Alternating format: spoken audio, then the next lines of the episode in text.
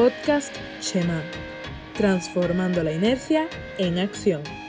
Somos el podcast de la Confraternidad Universitaria de Avivamiento de la Universidad de Puerto Rico, recinto de Río Piedras.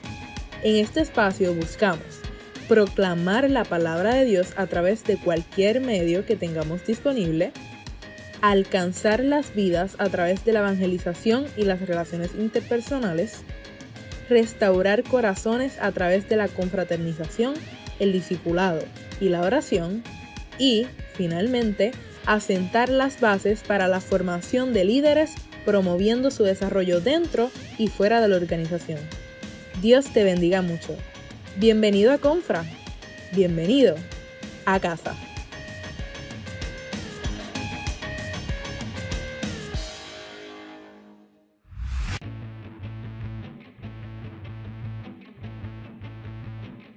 Bienvenidos al podcast Shema, transformando la inercia en acción. Saludos cordiales a todos los que nos escuchan. Mi nombre es María Falcón y les voy a presentar a los que me van a acompañar en este tiempo, porque no sé si es la mañana, la tarde o la noche cuando usted no esté escuchando. Estoy con Franchelis Ortiz y estoy con Avieset Rivera, dos personas muy especiales, muy bonitas. Y quiero hablarles un poquito sobre el significado de Shema, ya que nos llamamos Shema y qué significa Shema. Es una palabra bien extraña, es una palabra hebrea significa escucha y acciona en pos de lo que se escucha, o sea, escuchar y hacer. Si usted quiere saber más sobre Shema, lo que implica Shema y lo que implica este podcast, usted va al primer episodio y ahí puede encontrar más información. ¿Y dónde puede encontrar ese episodio? Pues mire, usted puede irse a YouTube, Apple Podcast, Anchor, Spotify, a Google Podcast, Pocket Cast y puede irse a Radio Public.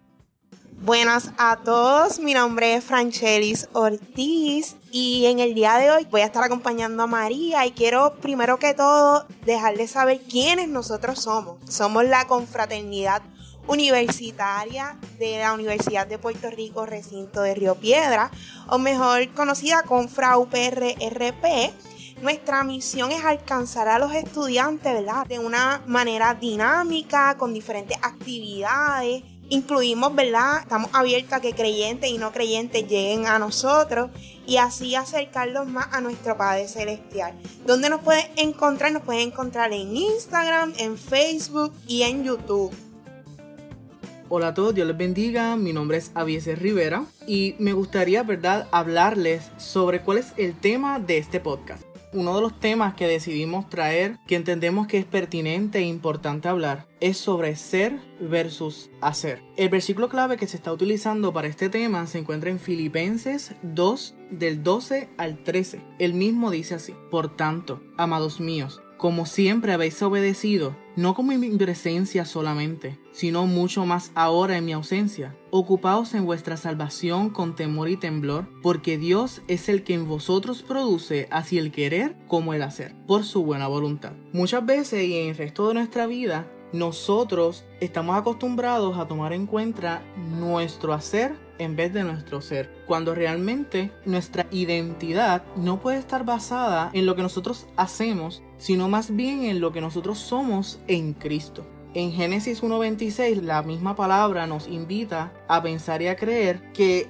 Dios nos hizo a su imagen y semejanza mucho antes de que pudiésemos hacer cualquier otra cosa. Sabiendo todo esto, aun que se nos hace difícil, tenemos que pensar, ¿realmente nuestras acciones o nuestra forma de ser o lo que nosotros somos está basado en lo que Dios dice que nosotros somos, en lo que Dios dice que es nuestra identidad o está basado en lo que nosotros hacemos? ¿Es eso lo que nosotros hacemos lo que realmente nos define a nosotros? Bueno, vamos a empezar por la parte más divertida de todo podcast, que son las definiciones. Yo amo las definiciones.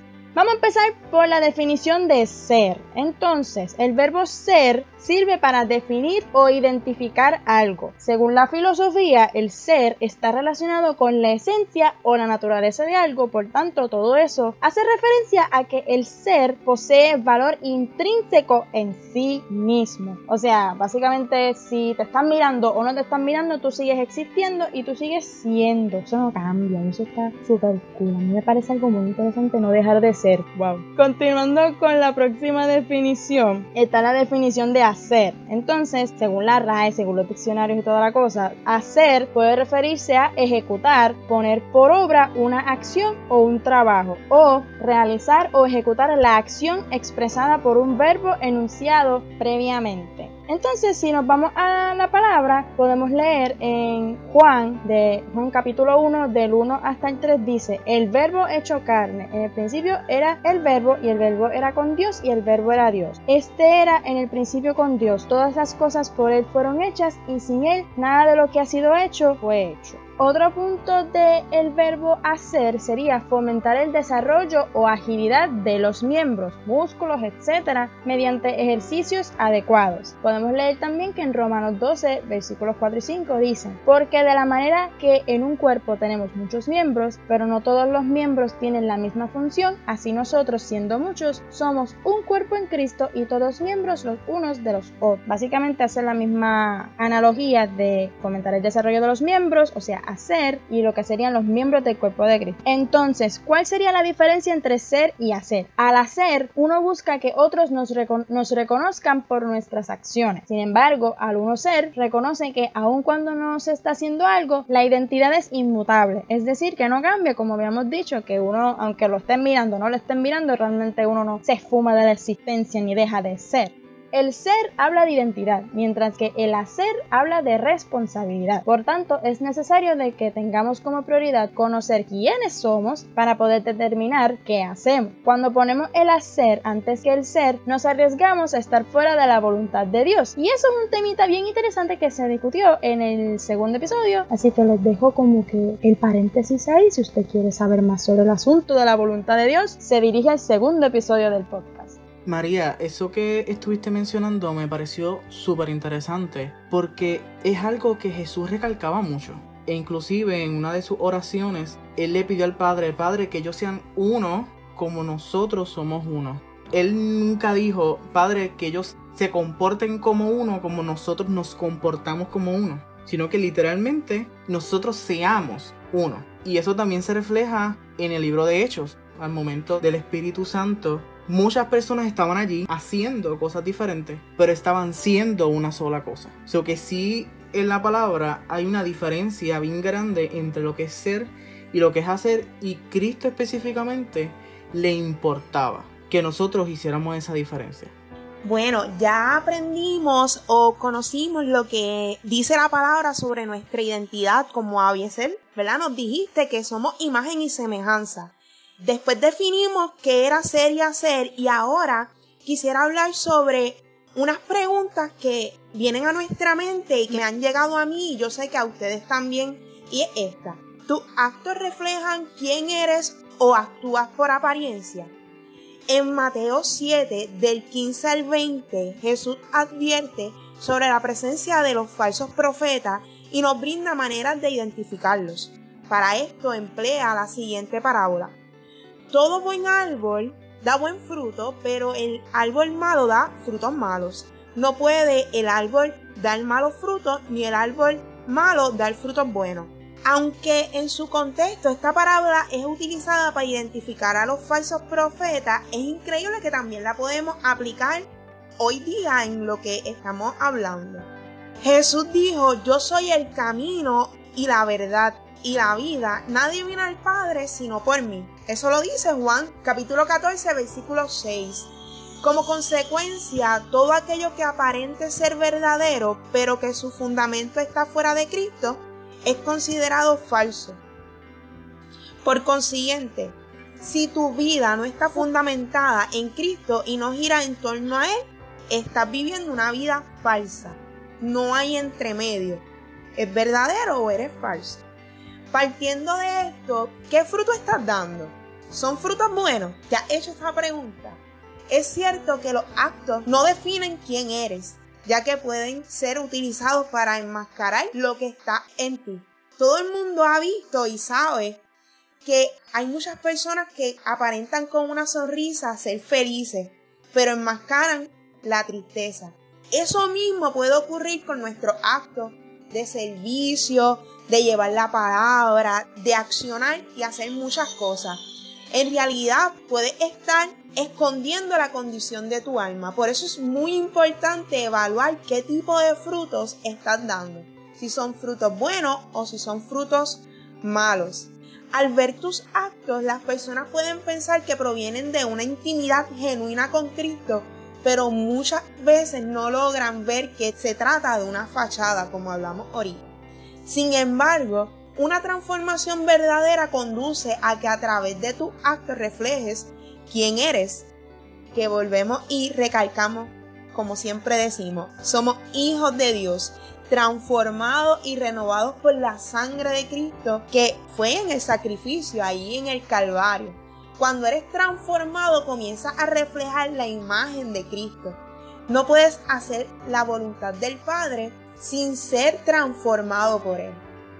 Entonces, siguiendo uno de los puntos de Franchelli, que si mal no me equivoco, es de los intermedios. Eso está bastante fuerte decirlo. Como que o eres de Cristo o no eres de Cristo no hay un in-between, no hay un área como que gris. Y es verdad, porque cuando nos ponemos a pensar en nuestras acciones, casi siempre nos dejamos llevar por la manera en que otra persona reacciona o la manera en que herimos o no herimos a otra persona, la omisión, toda la cosa. Y es bien interesante que Dios tiene un estándar mucho más alto de lo que nosotros mismos nos ponemos. Podemos decir, bueno, como mínimo no estoy hiriendo a las personas o como mínimo yo estoy cumpliendo con mis responsabilidades o mis requisitos que yo mismo me pongo, pero Dios dice, no. O sea, yo no te juzgo o no me debería decir juzgo. Yo no te pongo en un estándar tan bajito. A ti yo te quiero poner un poquito más alto y yo tomo en cuenta lo que haces con tu mente, con tus ojos, con tu boca, con tu corazón. Y ahí es donde se identifican los frutos de ese árbol. Entonces, dentro de hacer, pues está súper cool que el estándar sea un chipito más alto. Es bien fuerte, though. Es demasiado fuerte. Pero fíjate, está muy bien que sea fuerte porque realmente Dios no nos trata como niños en ese sentido. Wow, María, me encanta lo que dijiste literalmente nos manda a reflexionar sobre quizás nuestras intenciones al momento de actuar. Y algo que literalmente la misma palabra menciona, que Franchelis mencionó también, sobre los frutos, es porque literalmente el fruto es el producto de aquello que nosotros hacemos. La ley se basaba en nuestro hacer nosotros constantemente cuando tenemos algún pecado, cuando tenemos algo que queremos corregir, siempre buscamos el que tenemos que corregir nuestro hacer. Y estamos todo el tiempo cambiando y luchando por hacer diferente. Pero realmente Jesús no se enfocaba en trabajar nuestro hacer, sino en trabajar nuestro ser, porque nuestro ser automáticamente cambia nuestro hacer. Y literalmente en ese momento cuando se habla sobre los frutos es porque, ok, dos árboles pueden hacer la misma acción, pueden crecer, punto, y pueden dar fruto. Están haciendo lo mismo, pero son dos árboles diferentes. ¿Qué es lo que realmente distingue a un árbol del otro? El ser.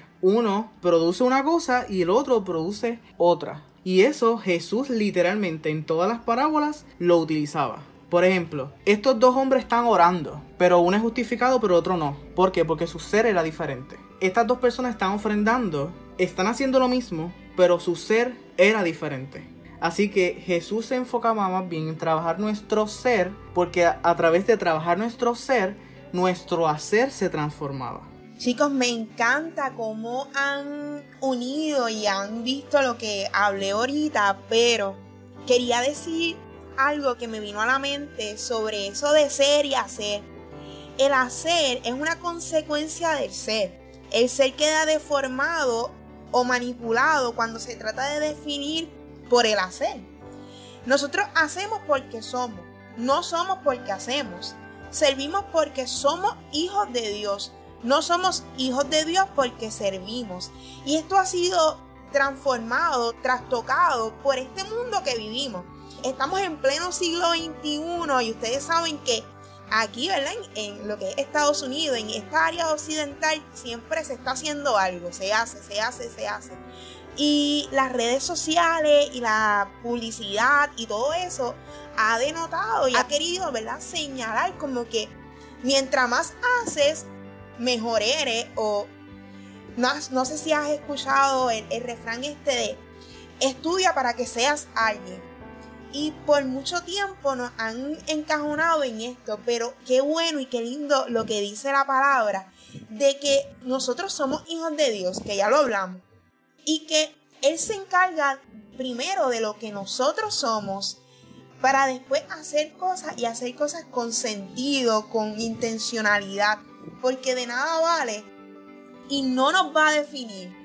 Todo lo que hagamos no define lo que realmente nosotros somos, que es lo que ha dicho la palabra y lo que hemos recalcado en este tiempo juntos.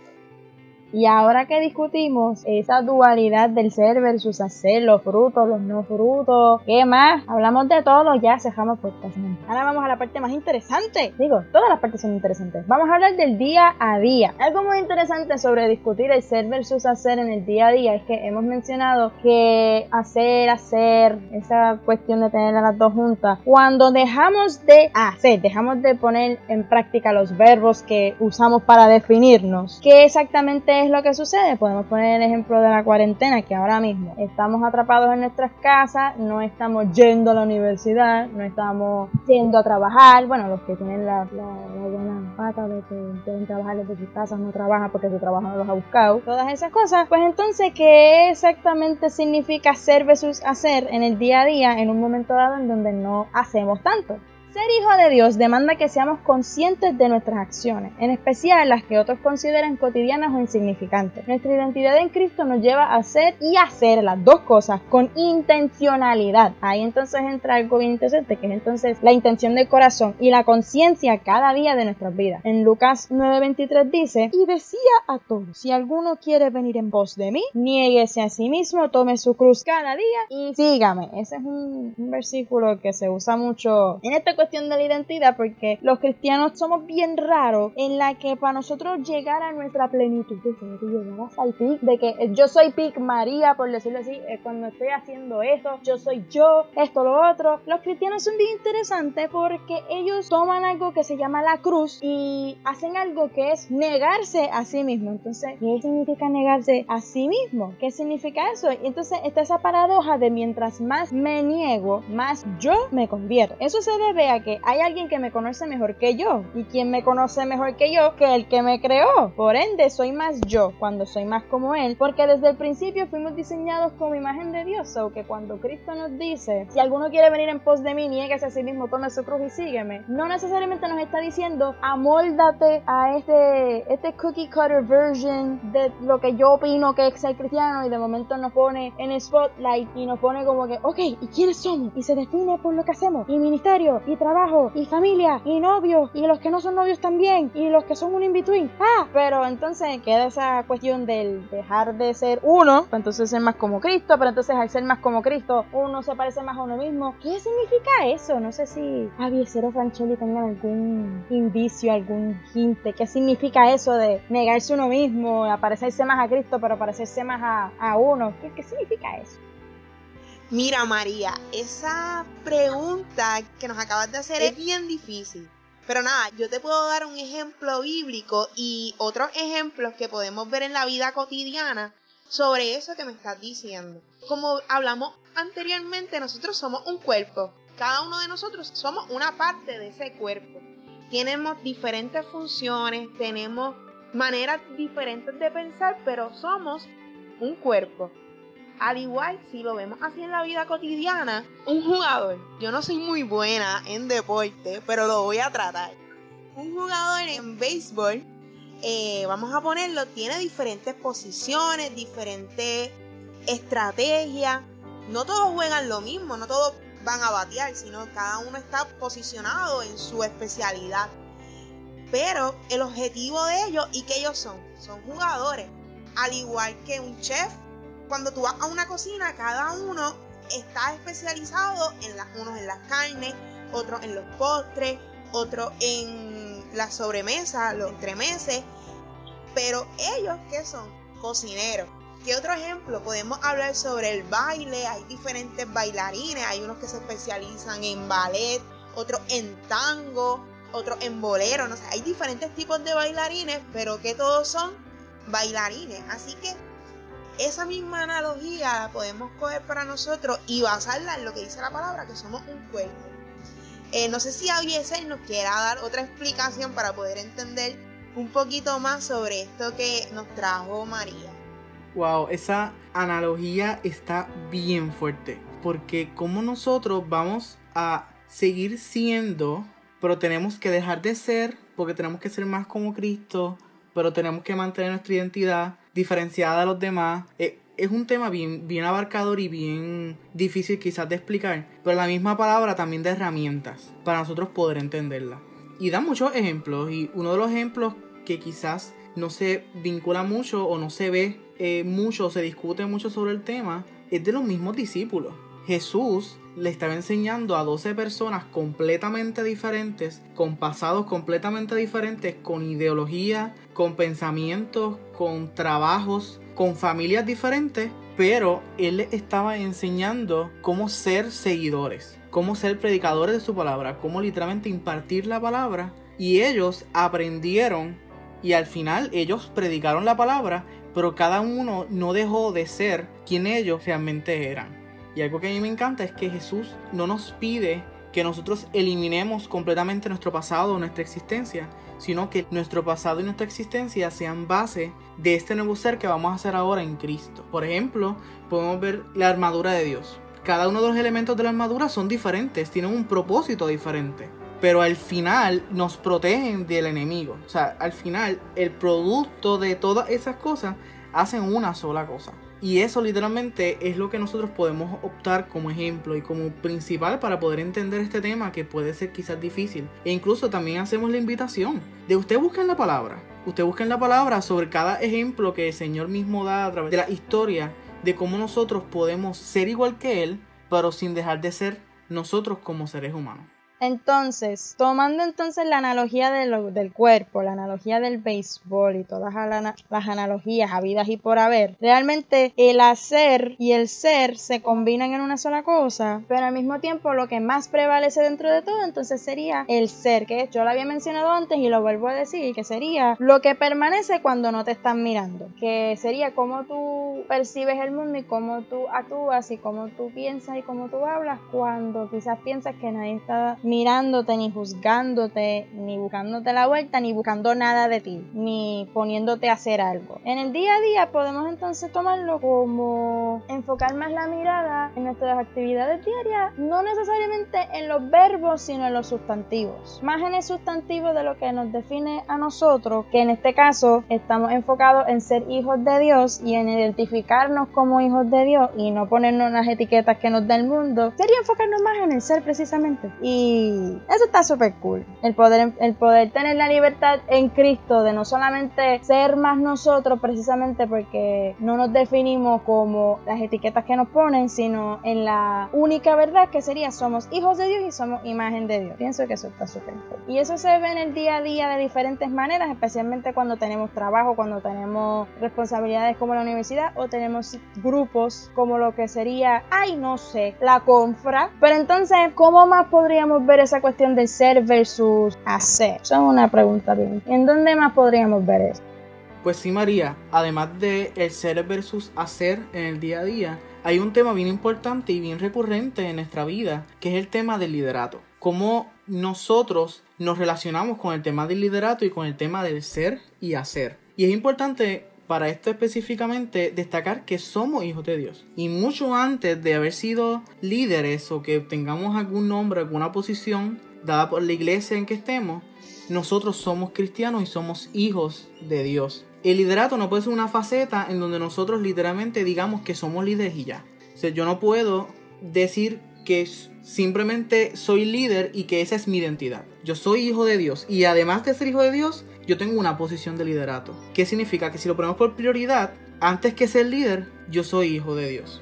Si vemos, ¿verdad? Diferentes ejemplos. Mismo Jesús no se define como maestro, como profeta, sino que literalmente se refería a sí mismo como hijo de Dios. Y es increíble como a veces nosotros, teniendo ejemplo a Jesús, que él hacía eso, nosotros preferimos decir, no, yo soy evangelista, no, yo soy maestro, no, yo soy profeta, no, yo hago esto, yo hago esto y hago lo otro. Pero se nos olvida que realmente antes de que todo eso, somos hijos de Dios. Y a veces llega el punto de incluso cuestionarnos, y mismo Jesús lo hizo. Jesús mismo le cuestiona a los discípulos y dice, mira, ¿y ustedes? ¿Quién dice que soy? Y eso lo vemos en Marcos 8:29. Al igual que discutía María anteriormente, vemos a un Jesús que constantemente se niega a sí mismo y se hace pequeño con el propósito de exaltar al Padre.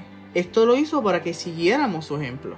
Cuando él habla con Pedro en el momento en que está lavando sus pies, está hablando sobre esto mismo. Que yo me estoy negando a mí mismo por servirte. Así que si nosotros tenemos ese ejemplo que es Cristo, ¿cómo nosotros no podemos optar eso también como una prioridad en nuestra vida? Nosotros somos hijos de Dios antes de ser cualquier otra cosa.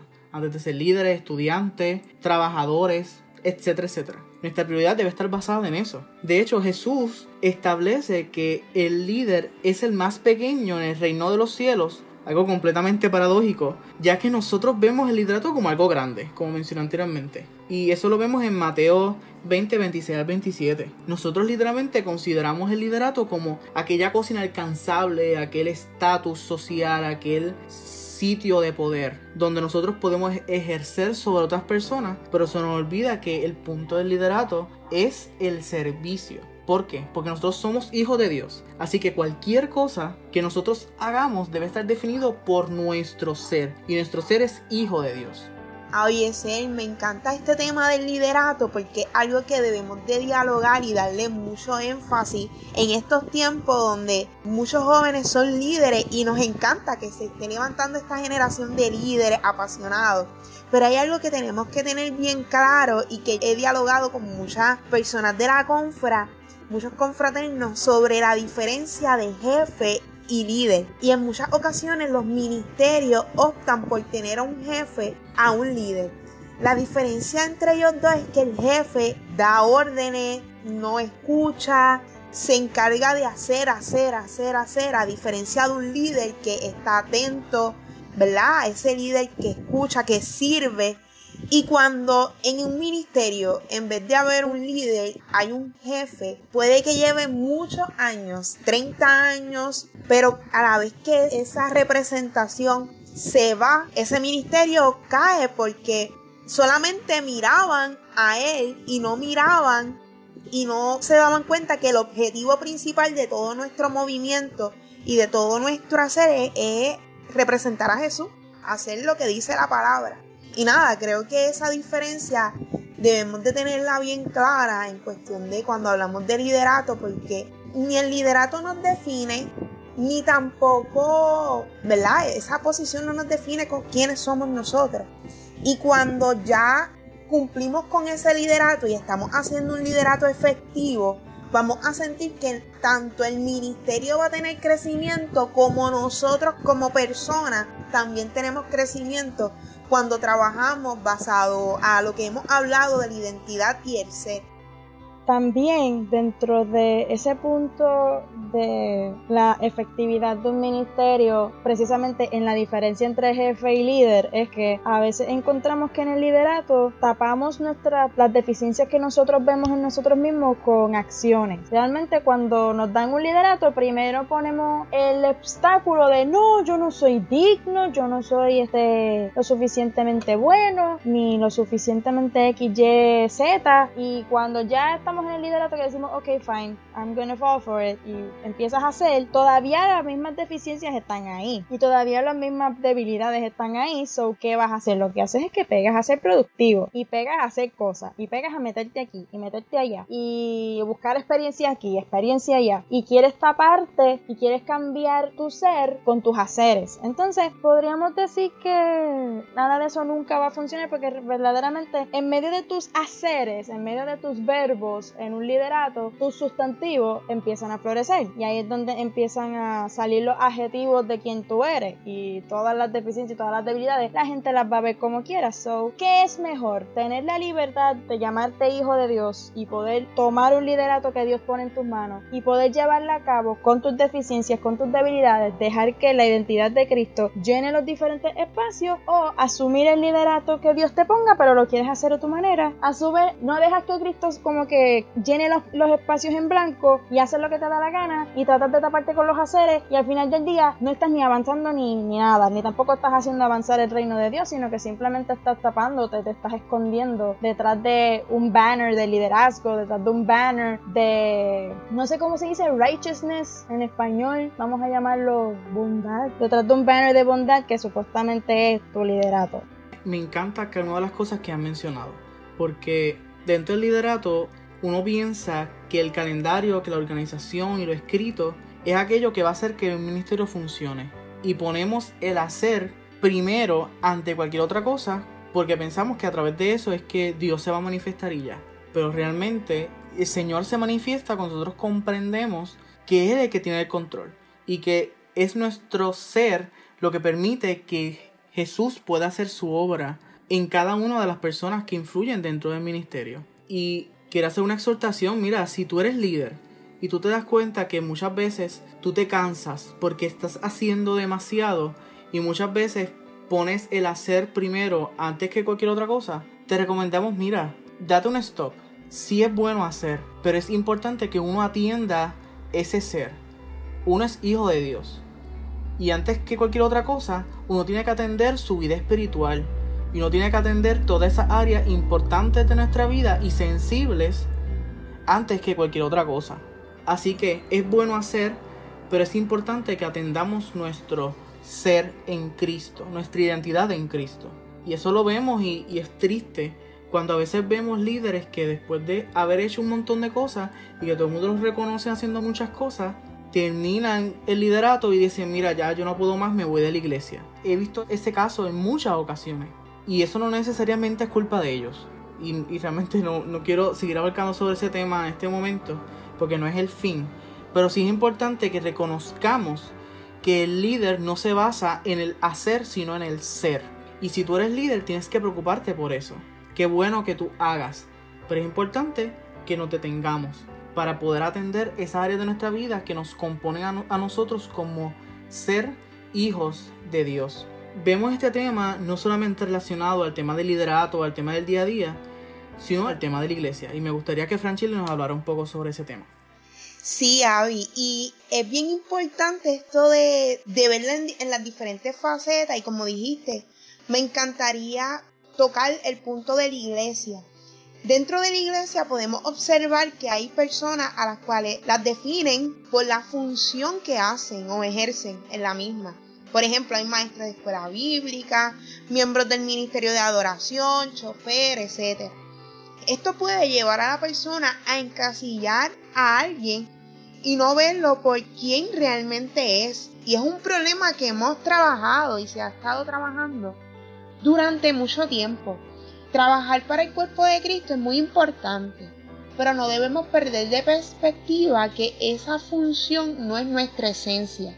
Yo personalmente he visto en la iglesia que muchas personas llevan en un ministerio 20, 30 años y esto a mí a veces me preocupa porque es como hemos dialogado ese ministerio no es el que define a la persona. Y yo estoy segura que Dios lo ha llamado para hacer muchas cosas más.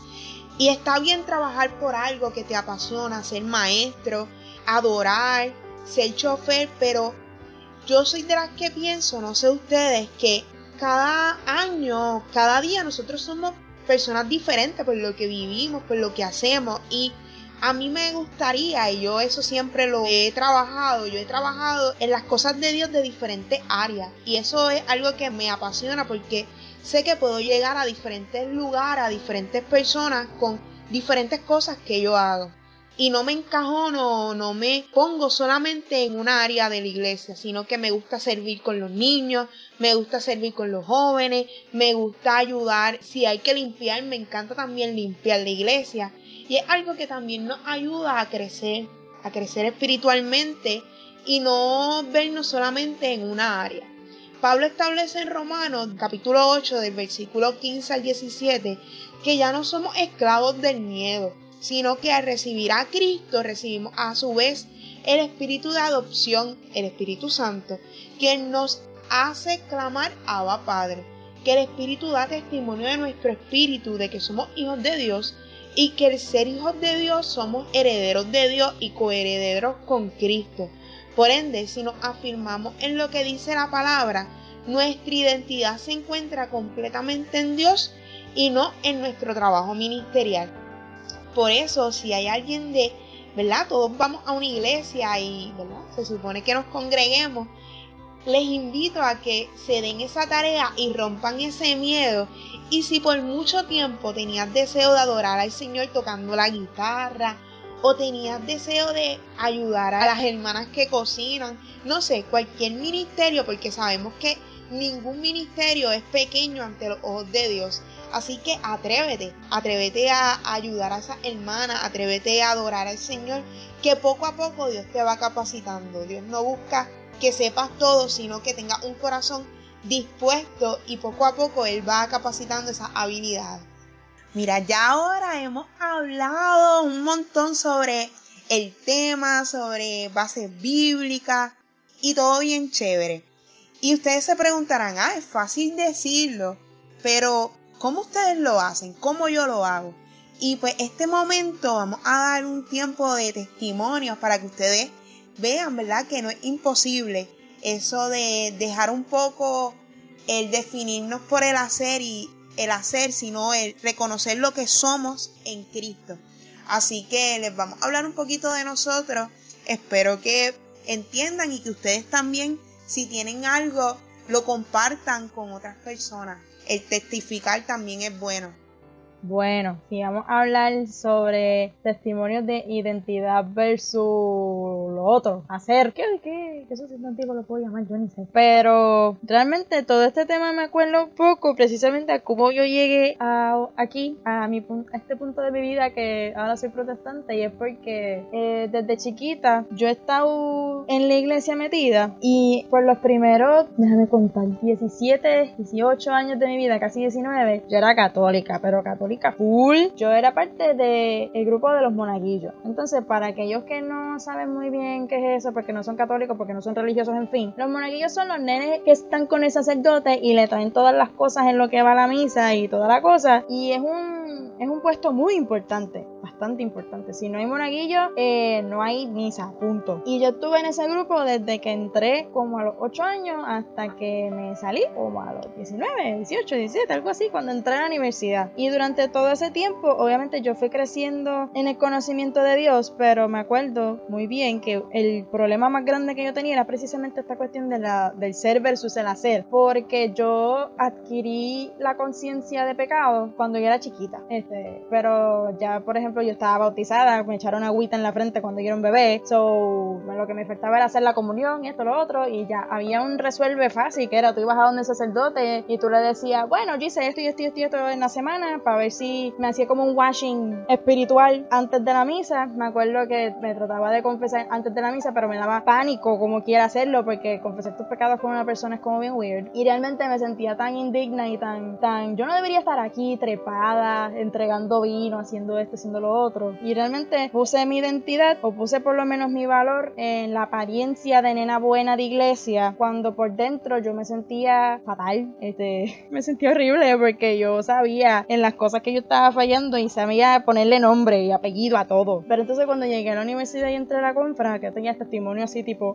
wow, este, ahí descubrí muchas cosas sobre el carácter de Dios. Una de ellas era que si yo había aceptado a Cristo y lo había hecho desde pequeña, realmente yo estaba perdonada. Y mi identidad frente a los ojos de Dios no era de hipócrita, porque yo me sentí hipócrita estando trepada en un altar, sirviendo cuando realmente por dentro yo me sentía como una, un mango podrido asqueroso en el suelo, este, sino que frente a los ojos de Dios, mi identidad era hija. Y no voy a llorar, se los prometo, pero wow, qué bonito es eso, que uno pueda descubrirlo de, o sea, descubrir precisamente que esa identidad tan linda de ser hijo, de ser como que amado, querido, así mismito como tú estás, eso fue como, como, como quitar, literalmente fue como quitarme un velo de los ojos y fue como que, que yo soy hija, que yo soy amada, que yo no tengo que estar inventando ni, ni tapándome. Ahorita mencioné lo de taparse con el hacer y precisamente era eso, yo estaba tapada con el hacer. Y entre otras cosas, pues yo brinqué de barco, de católica protestante, eh, fue, qué sé yo, un viaje. Pero esa, el descubrir mi identidad en Cristo me permitió precisamente en la confra especialmente descubrir, no descubrir, pero sí poner en práctica los talentos que yo tenía, que era danzar, actuar, escribir, eh, hacer chistes, abrazar a la gente, escuchar a la gente, regañar a la gente. No sé si he regañado a alguien en confra, pero he regañado gente en mi vida. Este, y eso. Y pude hacer muchas cosas. Fui por Honduras a un viaje misionero y allí pude poner mi identidad en práctica con todos los nenes y las personas y orando por gente. Aunque todavía estoy trabajando con la cuestión esta de la identidad y especialmente frente a lo que es el perdón de pecado y el, y el vivir una vida santa. Obviamente todo el mundo en el mismo struggle de, ay Dios, pero es que yo no soy digno. Pero es que Dios te hace digno, te capacita, Dios cubre los espacios en blanco, como había mencionado antes. So, aunque tú seas tímido como yo, yo empecé extremadamente tímida en la confra. No hablaba con nadie y yo era loner como es. Y ahora tengo tantos amigos que yo digo, ay Dios, déjenme tranquila. Mi lado introvertido, suplica paz. Este, y toda la cosa. A pesar de todo, pues, como que puedo ser yo misma y ser María Falcón y no solamente me siento acompañada porque tengo a Cristo y al Espíritu Santo y tengo al Padre conmigo, sino que también pude descubrir una comunidad que está conmigo, que me acompaña y que precisamente mis haceres no, no me definen, sino que es el ser. Y todavía estoy aprendiéndolo, no he terminado, realmente no he terminado. Pero es mi testimonio larguísimo. Dios mío, llevo ya como mil años aquí hablando. Alguien más tome la batuta, please. Ay, Dios mío. Y antes de que se me olvide, eh, quiero hacer una pequeña aclaración y es que mi problema no era un problema de doctrina de iglesia. Mi problema era un problema de identidad. Mi problema era que yo no sabía identificarme como hija de Dios y yo me tapaba con el hacer y no era necesariamente la doctrina. Yo cambié de religión porque fue lo que me dio la gana hacer. Pero mi relación con Dios realmente no tenía que ver con la doctrina ni con mi denominación, sino que era ya algo entre el Señor y yo. Ok, ahora sí paso la batuta oficialmente. Ok, pues ahora yo tomo la batuta. Este, realmente tenía como dos ejemplos para hablar, pero quiero hablar de uno específicamente que es quizás un poco personal. Y es que yo estoy, ¿verdad? En un proceso, hace unos meses atrás estuve en un proceso de cambio de iglesia. Yo, pues, yo soy hijo de pastor, así que yo he estado toda mi vida en la iglesia donde mi papá está pastoreando.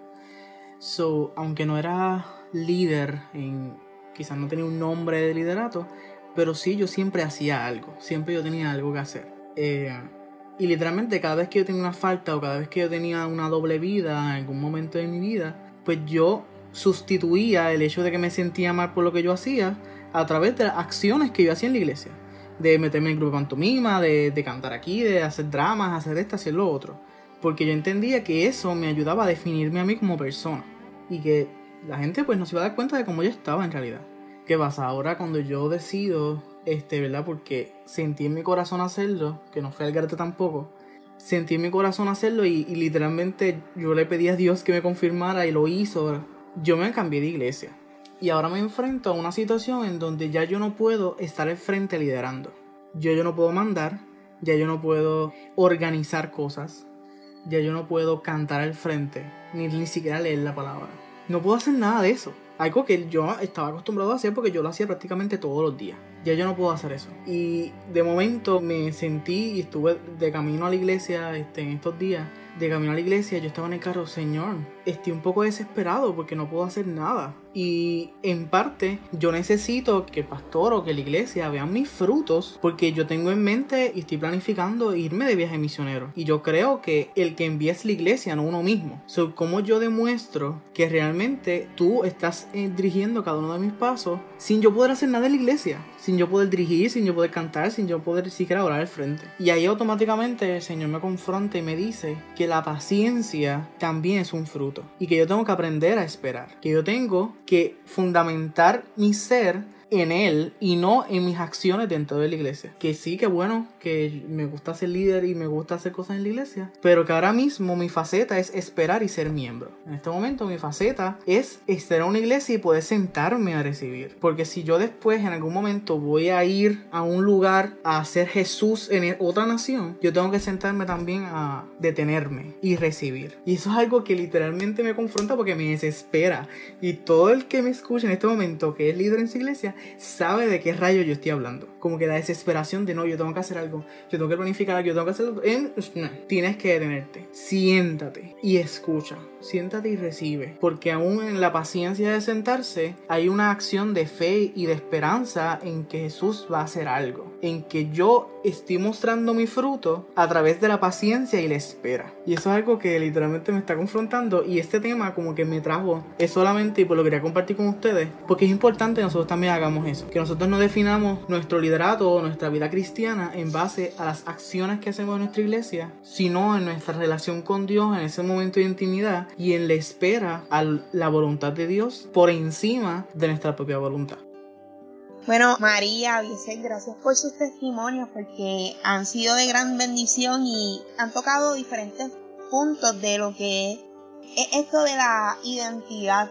Y yo quisiera hablar un poquito sobre mí. Yo sé que la confra ya sabe esto, pero creo que es pertinente que otras personas, ¿verdad? Sepan y conozcan un poquito de mí, esta área, que es otra parte de la identidad, porque sabemos que la identidad trastoca lo que es, ¿verdad? Son los ministerios, lo que pensamos, pero también, ¿verdad? Eh, esa cuestión de la apariencia. Y yo creo que ese es otro punto que debemos de dialogar y ustedes saben, ¿verdad? Mi historia sobre la anorexia y sobre, ¿verdad? Que soy sobreviviente de esta enfermedad que daña a muchos jóvenes, adultos, ¿verdad? Frente personas. Y un punto bien clave de la anorexia es sobre la apariencia y sobre lo que se ve desde un espejo. Y mientras yo estaba atravesando esta enfermedad y lo que yo podía ver a través del espejo, que habían días que yo podía estar lo más delgada o lo más bajada de peso, pero lo que reflejaba el espejo era una cosa totalmente diferente. Y yo tuve que trabajar con eso. Tuve que trabajar con mi identidad. Y por más que yo eh, hacía y hacía, y me refiero, por más que yo hacía dieta, por más que yo hacía ejercicio, por más que yo buscaba por internet por más que yo me orientaba y deshacía para mejorar mi aspecto físico, no fue hasta que entendí que era hija de Dios y que yo soy más de lo que se refleja en un espejo o lo que un espejo me pueda decir. No fue que mi pensamiento y todo lo que había construido fue transformado por Dios y pude verme como Dios me ve. Y creo que eso es bien importante porque volvemos, es un ejemplo de lo que hemos estado hablando de la serie El Ser. Y esto me enseñó. Esto que viví hace años de la anorexia me ha enseñado en el ministerio. Me ha enseñado a que no se trata de hacer y hacer y hacer y hacer. Se trata de que lo que yo haga puede ser una cosa, pero que esa cosa sea bajo la voluntad del Señor y bajo una intención. Y esto es lo que quería compartirles un poquito sobre lo que he vivido y sobre lo que esta enfermedad me enseñó, que fue muy duro atravesarla, pero no fue hasta que, que la atravesé y pues experimenté esto y Dios me ayudó a salir de ella, pude entender. Y un punto también que pude aprender sobre la identidad con esta enfermedad es que la identidad se trabaja día a día. Todos los días yo me tengo que parar y decirme y mirarme al espejo, soy hija de Dios. Todos los días tengo que levantarme y creer lo que dice la palabra. No vamos a cambiar nuestra perspectiva de ser y de hacer hasta que no, no nos levantemos y todos los días creamos lo que dice la palabra, de lo que somos realmente. Cuando transformemos lo que somos alineado a la palabra, todo lo que hagamos va a caer ahí en la voluntad del Señor. Y nada, este fue mi corto testimonio y espero que sea de bendición. Y si estás pasando por anorexia o por cualquiera una de estas enfermedades, pide ayuda y Dios sana todo. Así que gracias a ustedes chicos por compartir esto y por estar, ¿verdad? Y hablar sobre sus testimonios.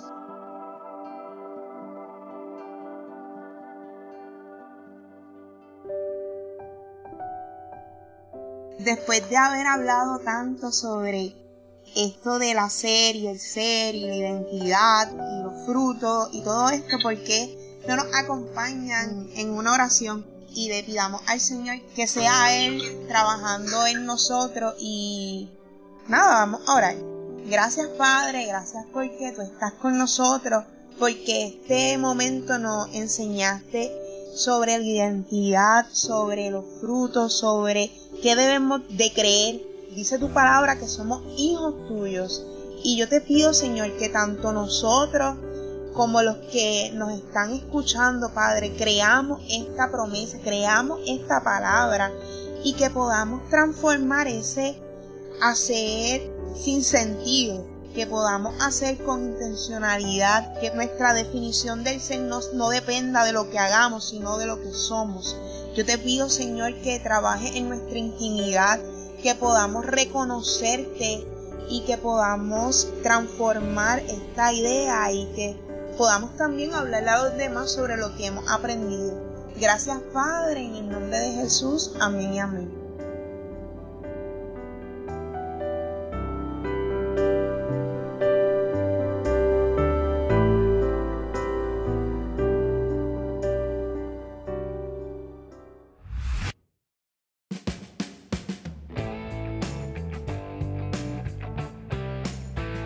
Gracias Franchilis por esa oración. Y agradecemos a cada uno de ustedes por separar de su tiempo y escucharnos a nosotros hablar sobre estos temas que son pertinentes e importantes para cada uno de nosotros. Y nos queremos también poner en la disposición Sabemos que tocamos temas que son difíciles de tratar y, que muchas veces nos confrontan. Y queremos ponernos en la disposición para orar por ustedes. Si tienen alguna duda, alguna pregunta o si tienen alguna petición de oración por la cual necesitan que nosotros estemos en confianza, nos pueden escribir. Estamos ahí para ustedes. Confra no solamente es un espacio donde podemos adorar, sino es un espacio donde podemos asincerarnos, donde podemos buscar ayuda. Así que les pedimos y nos ponemos en la disposición de poder ayudarlos en cada una de sus necesidades. Saben que estamos disponibles tanto para educar como para esparcir el Evangelio y nos pueden buscar en cada una de las plataformas posibles. Y como verdad final, también los queremos invitar a hacer un reto. Ya nosotros hicimos el reto de expresar lo que sentíamos, de identificar en nuestras vidas aquellas cosas que el Señor tuvo que trabajar sobre nuestra identidad. Y queremos que ustedes también hagan lo mismo.